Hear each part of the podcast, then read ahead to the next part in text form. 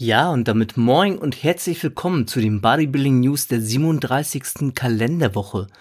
Heute geht es um einen amtierenden Mr. Olympia Champ, um zwei ehemalige Champions und natürlich so wenige Wochen vor dem Mr. Olympia 2023 erneut um einige Athleten, die auch in diesem Jahr dabei sein wollen.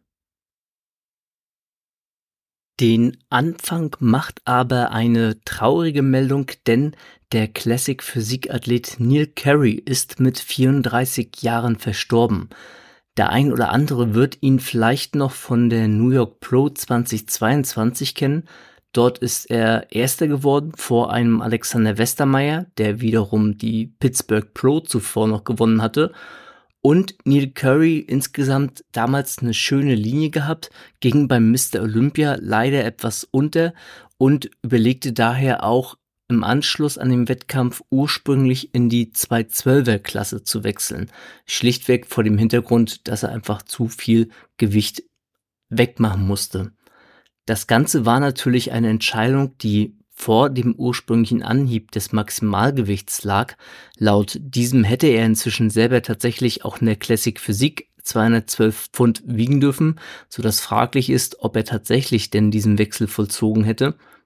Und wir werden es natürlich nicht mehr erfahren, denn Neil Curry ist mit 34 Jahren verstorben. Das Ganze soll, also an dieser Stelle konjunktiv, aufgrund eines Selbstmords passiert sein. Er hatte wohl mit Depressionen und psychischen Ängsten zu kämpfen gehabt. Das wurde zumindest an verschiedenen Stellen in den sozialen Medien, aber auch in verschiedenen Internetmedien so kommuniziert. Und letztendlich beging er dann eben Selbstmord, was eigentlich eine relativ seltene Todesursache für Profi-Bodybuilder ist. Circa fünf Prozent der untersuchten Todesfälle, die TheBubble.com mal in einer Auflistung aufgearbeitet haben, die haben das inzwischen auch auf den neuesten Stand mit 2023 gepackt. Diese fünf Prozent sind auf Selbstmord zurückzuführen, häufiger tatsächlich normalerweise kardiovaskuläre Probleme oder eben Krebs.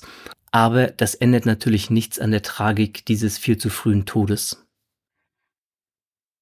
Der Mr. Olympia 2023 rückt immer näher und während in der Classic Physik die meisten eigentlich davon ausgehen, dass ein Chris Bumstead erneut den Titel gewinnen wird, ist es tatsächlich in der offenen Klasse deutlich spannender. Ein Nick Walker hatte Hardy Chupan ja bereits als One-Hit-Wonder bezeichnet gehabt und es kratzen so einige am Thron des Mr. Olympia Champs. Es gab in der Vergangenheit ja diverse Diskussionen darüber, dass man vielleicht in der IFBB gar kein großes Interesse mehr daran hat, so eine lange Siegesserie hinlegen zu lassen, beziehungsweise Athleten so positionieren, dass er eben mehrere Titel hintereinander gewinnen könnte. Auf der anderen Seite ist natürlich auch der Titelgewinn eines Hardy Chopins und der zweite Platz eines Derek Lansfords vielleicht ein klein bisschen ein Umdenken, eine Veränderung hin mehr zu besseren Proportionen, wenn wir es so ausdrücken wollen und vor allem zu einer besseren Konditionierung, einer starken Konditionierung, beides ja Athleten aus der 212er Klasse und trotzdem oder gerade deswegen ist es eben umso spannender, wie die Judges sich in diesem Jahr entscheiden werden. Hadi Chopin kommt ja eigentlich aus dem Iran, hatte in der Vergangenheit immer mal wieder Visaprobleme gehabt und meines Wissens nach ist es weiterhin so, dass man als Iraner nicht einfach in die USA einreisen kann. Der diesjährige Arnold Classic Brasil-Sieger hat ja auch weiterhin Probleme und bisher immer noch keine Erlaubnis in die USA einzureisen. Aber für Hardy Chopin scheint man inzwischen eine Lösung gefunden zu haben, denn nachdem 2019 und 2020 diverse News damals darüber kamen, dass er eben um sein Visa zittern müsste, ist das inzwischen komplett gar kein Thema mehr in den letzten Jahren gewesen. Und wir dürfen, glaube ich, auch davon ausgehen, dass er in jedem Fall in Orlando auf der Bühne stehen wird. Dort gibt es neben vielen anderen Athleten natürlich auch insbesondere zwei Namen, die so ein bisschen in den Fokus gerückt sind, wenn es darum geht, Hardy Chopin gefährlich zu werden. Da haben wir zum einen Derek Lansford, der ja, nachdem er im letzten Jahr nur über Special in White in der offenen Klasse gestartet ist, jetzt wirklich komplett frei mal eine Offseason für die offene machen kann, ohne einen möglichen Start in der 212er im Hinterkopf zu haben, wobei natürlich vielleicht auch ein bisschen fraglich ist, inwieweit er bereits im letzten Jahr darauf spekuliert hat, gar nicht erst in der 212er anzutreten bzw. dahin zurückzukehren, denn beim Gastposing auf der Pittsburgh Pro 2022 war er bereits ja sehr massiv damals gewesen. Und Ein zweiter Athlet, der natürlich so ein gewisses Momentum aktuell hat, aufgrund seines Sieges bei der Arnold Classic 2023. Das ist Samson Dauder. Der ist mit 1,80 knapp 10 Zentimeter größer als eben die beiden erstgenannten Personen, die aus der 212er Klasse gekommen sind, hat also eine ganz andere Bühnenpräsenz, unglaublich viel Fleisch. Ihm fehlt hingegen so ein bisschen die Konditionierung, hat sich aber auch in den letzten Jahren sehr deutlich nach oben gearbeitet und das wäre natürlich auch eine sehr interessante und spannende Storyline, sag ich mal so, denn so ein bisschen Show ist auch bei der IFBB inzwischen dabei, wenn es darum geht, so einen Wettkampf entscheiden zu lassen, insbesondere wenn sportlich vielleicht zwei Athleten auf Augenhöhe miteinander agieren. Samson Dauder hat auch im Gegensatz zu Derek Lansford sich bereits ein bisschen aus dem Fenster gelehnt und im Rahmen eines Gastposings bei einem früheren Wettkampf in Großbritannien gesagt gehabt, dass er eben letztendlich Ambitionen hat, den Titel zu gewinnen und der erste Europäer seit Dorian Yates zu sein, der den Olympiatitel im Schwergewicht nach Hause holen kann.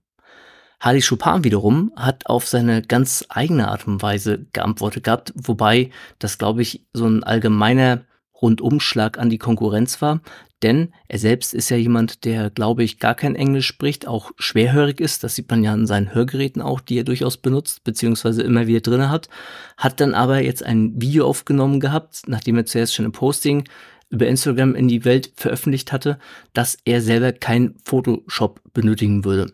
Und dazu dann quasi ein kleines Formupdate gegeben und recht eindeutige Gesten, dass quasi die anderen etwas ruhiger sein sollten und quasi, ja, lights out mäßig quasi derjenige ist, an dem es sich zu messen gilt, der quasi auf dem Thron sitzt und weiterhin ganz offensichtlich auch hungrig ist, einen zweiten Titel zu gewinnen. Wie das Ganze ausgehen wird, werden wir in knapp sieben Wochen wissen. Es wird sicherlich gespannt sein. Wie im letzten Jahr wird es sicherlich demnächst die ersten Prognosen geben von verschiedenen Seiten. Und während im letzten Jahr alle letztlich Big Ramy als Titelverteidiger gesehen hatten und der ist ja dann ganz stark abgerutscht auf dem fünften Rang, ist es dieses Jahr, glaube ich, deutlich spannender, denn viele denken, dass Derek Lansford oder Samson Dauder ganz klare Chancen auf den Titel haben und Hardy Chopin es sehr schwierig haben könnte, vielleicht sogar in die Top 3 zu kommen. Und damit kommen wir zu einem ehemaligen Mr. Olympia im Schwergewicht, nämlich Dorian Yates. Wir hatten ihn gerade bereits genannt gehabt. Der Brite hat sechsmal den Mr. Olympia für sich entscheiden können ist inzwischen ja auch bereits über 60 Jahre alt und hat weiterhin dennoch eine ganz gute Form, macht viel Yoga und Pilates inzwischen und ja auch natürlich bekanntermaßen eine Stammzellentherapie, von der er selbst sehr überzeugt ist und postet immer mal wieder über Instagram so ein bisschen was aus alten Zeiten und hat nun unter anderem nochmal begründet gehabt, warum er zum einen nie an der Arnold Classic teilgenommen hatte und zum anderen, wo sein Name The Shadow hergekommen ist. Den Spitznamen hat er sich damals nämlich nicht selber gegeben, sondern ein gewisser Peter McGough, das habe ich jetzt hoffentlich richtig ausgesprochen, der selber auch Brite ist.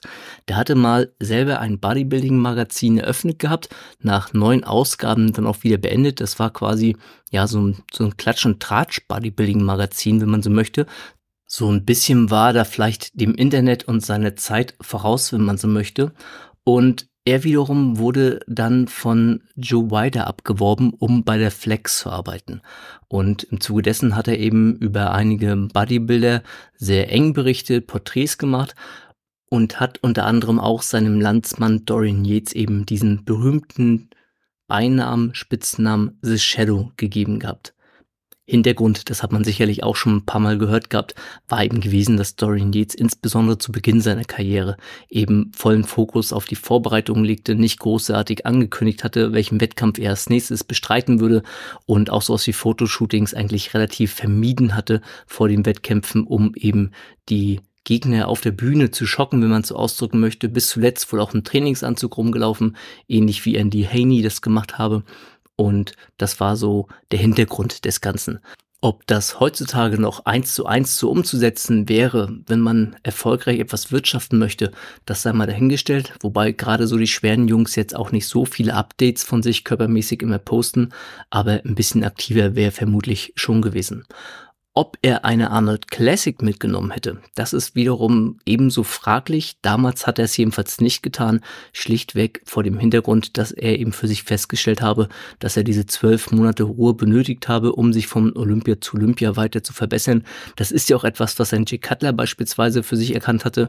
Der hatte 2002 bis 2004 dreimal die Arnold Classic gewonnen und dann damals auch in einem alten Interview in der Sportrevue der Flex, ich habe selber auch damals mal gelesen gehabt, eben erklärt gehabt, dass er für sich entschieden habe, nicht mehr an der Arnold Classic teilzunehmen, um eben vollen Fokus auf den Mr. Olympia legen zu können dass das trotzdem klappen kann, bei der Arnold Classic sehr gut abzuschneiden und im Anschluss den Olympiatitel zu gewinnen. Das haben unter anderem Dexter Jackson und Brandon Curry bewiesen, die beide erst die Arnold Classic gewannen und im Anschluss den Olympiatitel sich holten. Aber insgesamt ist das doch ein nicht unübliches Vorgehen in den schweren Klassen. Auch ein Chris Bumstead gibt sich nicht diese Blöße, noch bei der Arnold Classic teilzunehmen und möglicherweise vielleicht nicht mit Topform zu gewinnen, sondern eben einmal einmal im Jahr auf der Bühne zu stehen. Und ich sag mal so, das restliche Business wird inzwischen ja sowieso außerhalb der Olympiabühne betrieben.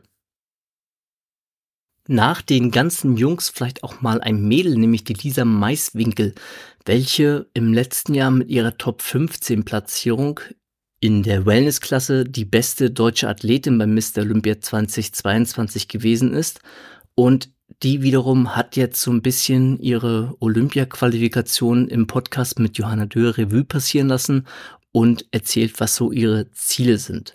Man kann sich das in Ruhe bei der Johanna mal anhören. Im Prinzip beschreibt sie, dass sie eigentlich bereits auf der New York Pro starten wollte, dann aber nach Diätbeginn festgestellt hatte, dass ihr Körper eine Pause braucht und das ist auch ein Thema, was sich so ein bisschen durch den ganzen Podcast durchgezogen hat. Sie klingt ein bisschen ausgebrannt oder ein bisschen erschöpft, hat jetzt in Portugal dann die Qualifikation geholt, ist dann in eine kleine Pause gegangen, was die Vorbereitung anging, inzwischen aber wieder mittendrin, schlichtweg vor dem Hintergrund, dass sie im Optimalfall versuchen will, drei Wochen vor dem Mr. Olympia in Budapest bereits die Qualifikation für das nächste Jahr zu holen. Denn jetzt im Oktober ist ja die Qualifikationsphase für die Mr. Olympia 2023 auch bereits beendet.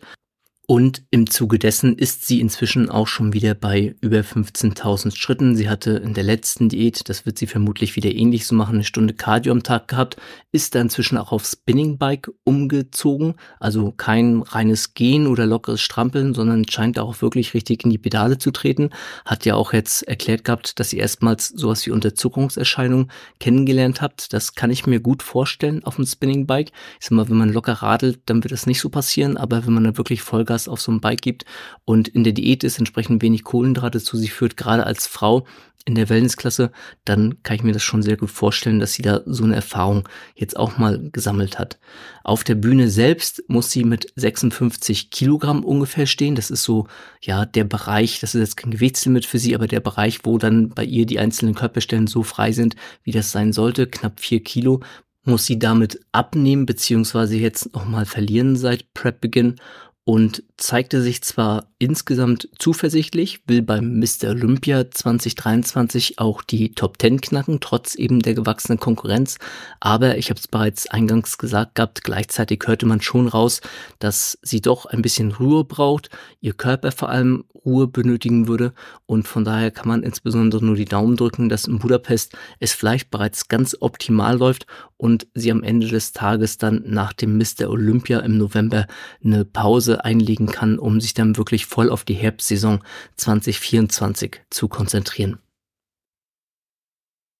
Jemand anderes, der keine Pause braucht, sondern eben nochmals angreifen will, obwohl er auch schon längst über 40 Jahre alt ist, ist Brian Ansley, der hatte ja überlegt gehabt oder angekündigt sogar bereits nach dem Mr. Olympia 2022, dass er in die 212er wechseln will, schlichtweg aufgrund des Gewichtslimits, das ihn zu sehr einengen würde. Er hatte ja bereits zweimal die Mr. Olympia in der Classic Physik gewonnen gehabt, bevor Chris Bumstead quasi seine Regentschaft begonnen hat. Und die Anhebung des Gewichtslimits hat ihn natürlich unmittelbar bereits im August zum Nachdenken gebracht gehabt. Er hatte sogar ein bisschen darauf spekuliert, wenn er nicht so viel im Wässer muss und die Bandscheiben quasi nicht so gequetscht sind dadurch, 192 Pfund auf die Bühne bringen zu dürfen, anstatt 175, beziehungsweise beim Einwiegen auf der Bühne wiegen die Jungs ja alle mehr. aber sprach jetzt im neuesten Update, wo er jetzt auch wirklich final bekannt gegeben hat, beim Mr. Olympia 2023 in der Classic Physik zu starten, von 187 Pfund gesprochen. Das sind immer noch 12 Pfund mehr, also deutlich mehr Gewicht, was er jetzt auf die Bühne bringen dürfte. Aktuell muss er noch einiges abnehmen bis zum Mr. Olympia hofft aber eben insgesamt durch das angehobene Gewichtslimit einen plasterischen Look auf die Bühne bringen zu können, hat er sowieso bereits immer einen sehr, sehr guten Rücken gehabt, wenn nicht sogar den besten Rücken in der Classic Physik und will entsprechend weiterhin dem amtierenden Champ Chris Bumstead gefährlich werden, trotz eben eines in Anführungsstrichen nur vierten Platzes beim Mr. Olympia 2022. Dort wird er Je nachdem, wie die Call-Outs aufgebaut sind, wobei mit den Nachnamen werden sie vermutlich sehr weit auseinander sein, zumindest bei den numerischen Aufrufen, auf Chris Ziller treffen. Besser bekannt als der Besitzer des Gym 26, in dem Roman Fritz ja auch bereits während seiner Zeit, als er noch in Süddeutschland gewohnt hatte, regelmäßig trainiert hatte und der hat es nun geschafft gehabt, nachdem er im letzten Jahr bereits mit Chris Aceto die Pro-Card gewonnen hatte, auch tatsächlich bei seinem Debüt die Olympia-Qualifikation zu holen. Während aktuell nämlich alle Augen auf Spanien gerichtet sind, fand gestern bereits, also einen Tag bevor diese Aufnahme stattfindet, am 16.09., die Libyen Classic statt, so nenne ich sie jetzt mal. Es war die Ashore Classic 3, so war der richtige offizielle Name. Und ich hatte bereits im Vorfeld gesehen gehabt, dass da nur zwei Menschen tatsächlich in der Classic Physik gemeldet waren. Fand ich sehr bemerkenswert, insbesondere vor dem Hintergrund, dass er doch der ein oder andere namhafte Athlet noch eigentlich die Quali-Gene hätte. Und Chris hat im Prinzip alles richtig gemacht, kann man nicht anders sagen. Er hatte ja auch mal in einem früheren Podcast gesagt gehabt, dass er da strategisch rangehen möchte und nicht unnötig Geld verbrennen, was glaube ich auch nur sein gutes Recht als Athlet ist, ist nach Afrika geflogen, hat dort teilgenommen. Soweit ich jetzt Bühnenbilder auch gesehen habe, waren es tatsächlich auch nur drei Athleten dann gewesen und hat tatsächlich die Olympia-Qualifikation geholt, während man sich in Spanien, man kann es nicht anders sagen, die Köpfe gegenseitig einschlägt. Man kann unterm Strich im Prinzip nur gratulieren. Für Chris Aceto ist es bereits der 117. Profisieg. Auch das ist eine ganz schöne Hausnummer. Das hatte Chris Siller ja auch mal in einem Podcast gesagt gehabt, während andere Coaches die Pro-Cards zählen, zählt für Chris Aceto inzwischen eigentlich nur noch die Anzahl der Siege, die er einfahren kann. Und so wird jetzt mit Chris Siller ein weiterer deutscher Athlet zum Mr. Olympia 2023 fahren. Insbesondere freut es sicherlich auch sein Freund Roman Fritz. Und wie es dann für den deutschen Classic Physik Athleten nach dem Mr. Olympia weitergehen wird, das ist auch eine ganz spannende Sache. Denn er hatte im letzten Bildungselite-Podcast, beziehungsweise in dem Podcast, wo er zu Gast war, darüber gesprochen gehabt, dass er eigentlich noch einige andere Dinge in seinem Leben gerne machen würde, dass so diese Wettkampfzeit, wenn er selber als Athlet quasi sich vorbereitet, viel an Energie und eben auch an Zeit fressen würde und er durchaus dann überlegt, wann so ein Abschied möglich sei. Und der Mr. Olympia beziehungsweise eine Teilnahme an diesem Wettkampf in dem Bewusstsein, den niemals gewinnen zu können, das ist so eine schöne Angelegenheit für so einen letzten Tanz. So hat er das quasi mehr oder weniger ausgedrückt beziehungsweise angedeutet. Und jetzt muss man natürlich sehen, ob er nach seinem ersten Profisieg so ein bisschen Blut geleckt hat.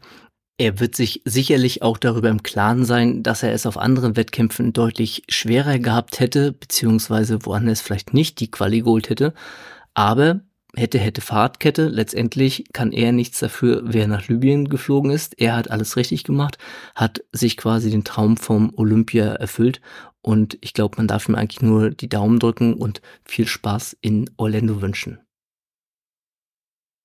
Und den Abschluss macht schließlich die Europa Pro 2023 bei der Tim Budesheim sich vor Roman Fritz platzieren konnte. Nachdem am letzten Wochenende Mailand Nathan Diascha die Olympia-Qualifikation geholt hatte, nahmen praktisch fast alle Schwergewichtler jetzt auch in Spanien wieder teil, bis auf Blessing Avodibu, der den fünften Platz in Mailand holte und wieder in die Offseason gegangen ist. Und es lief halt diesmal, wie bereits angedeutet, ein bisschen anders. Tim Budesheim rückte in den ersten Callout vor, ich selbst hätte ihn auch schon in Mailand, ehrlich gesagt, vor dem Chinesen Liang Yang gesehen, zumindest so vom Livestream her, den ich mir da angeschaut hatte. Und dieses Mal ist es so gekommen, dass der dort noch viertplatzierte Chinese in den zweiten Callout gerutscht ist und neben Tim Budesheim der Franzose Theo Leguer, das ist bestimmt falsch ausgesprochen, und Pablo Lopez in den ersten Callout gekommen sind. In der Mitte standen erneut Regan Grimes und Nathan Diasha, sodass eigentlich schon klar war, wen die Judges vorne hatten. Spannender wurde es dann eben ums gesamte Drumherum. Und da konnte eben Tim Budesheim sich letztlich vor Roman Fritz platzieren, wurde Dritter hinter Regan Grimes und Nathan Diasha. Vierter wurde der Franzose Theo Leguer und fünfter schließlich Roman Fritz, der in Italien noch den dritten Rang erreicht hatte. In der Classic Physik hat Wesley Wissers sich die Qualifikation geholt. Er fährt damit zum vierten Mal bereits zum Mr. Olympia und hatte im letzten Jahr ja bereits die Top 10 geknackt, ist auch sicherlich in diesem Jahr ein Athlet, der da mit um die vorderen Plätze kämpfen wird. Und in der Figurklasse sind bei H. Eira und Nadine Huber beide im ersten Call-Up gewesen. Nadine Huber hatte ja bereits einige Anläufe in die Saison gestartet, um die Olympia-Qualifikation zu holen. Das gelang ihr nicht. Ihr Coach Max Matzen hatte bereits im Vorfeld ja auch erklärt gehabt, dass ihr Körper doch langsam sehr ausgelaugt sei. Man hatte nochmal eine aggressive Ladestrategie versucht. Das hat nicht wahrscheinlich so funktioniert, wie man das erhofft hatte. Die Farbe soll wohl auch nicht so gut gewesen sein, wie er über Instagram erklärt hatte. Letztlich wurde es für Nadine Huber der fünfte Platz und Baha Aira, die in Spanien auch bereits zweite werden konnte vor zwei Jahren, errang den dritten Platz.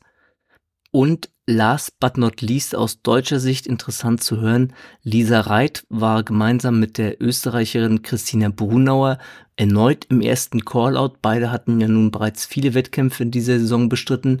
Lisa Reit konnte die Olympia-Qualifikation im letzten Monat holen.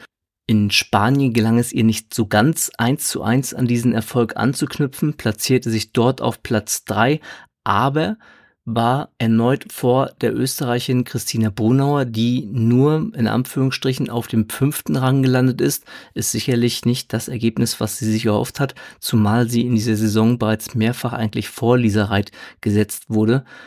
Das wird sicherlich ein wenig enttäuschend für sie sein, aber unterm Strich ist das Niveau insbesondere in der Bikini-Klasse natürlich nochmal extrem angezogen in den letzten Jahren und dessen ist, glaube ich, auch die Christina Brunauer sich mehr als nur bewusst. Und damit sind wir am Ende der heutigen News-Folge. Ihr findet in den Shownotes nochmal einen Link zur inzwischen neu gestaltet, wäre zu viel gesagt, weil so hübsch ist sie nicht, aber zur Website zu diesem Podcast.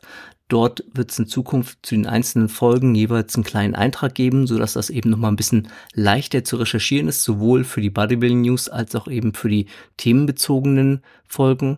Und ansonsten bleibt mir nur zu sagen, vielen Dank für eure Zeit, vielen Dank für euren Support und bis zum nächsten Mal.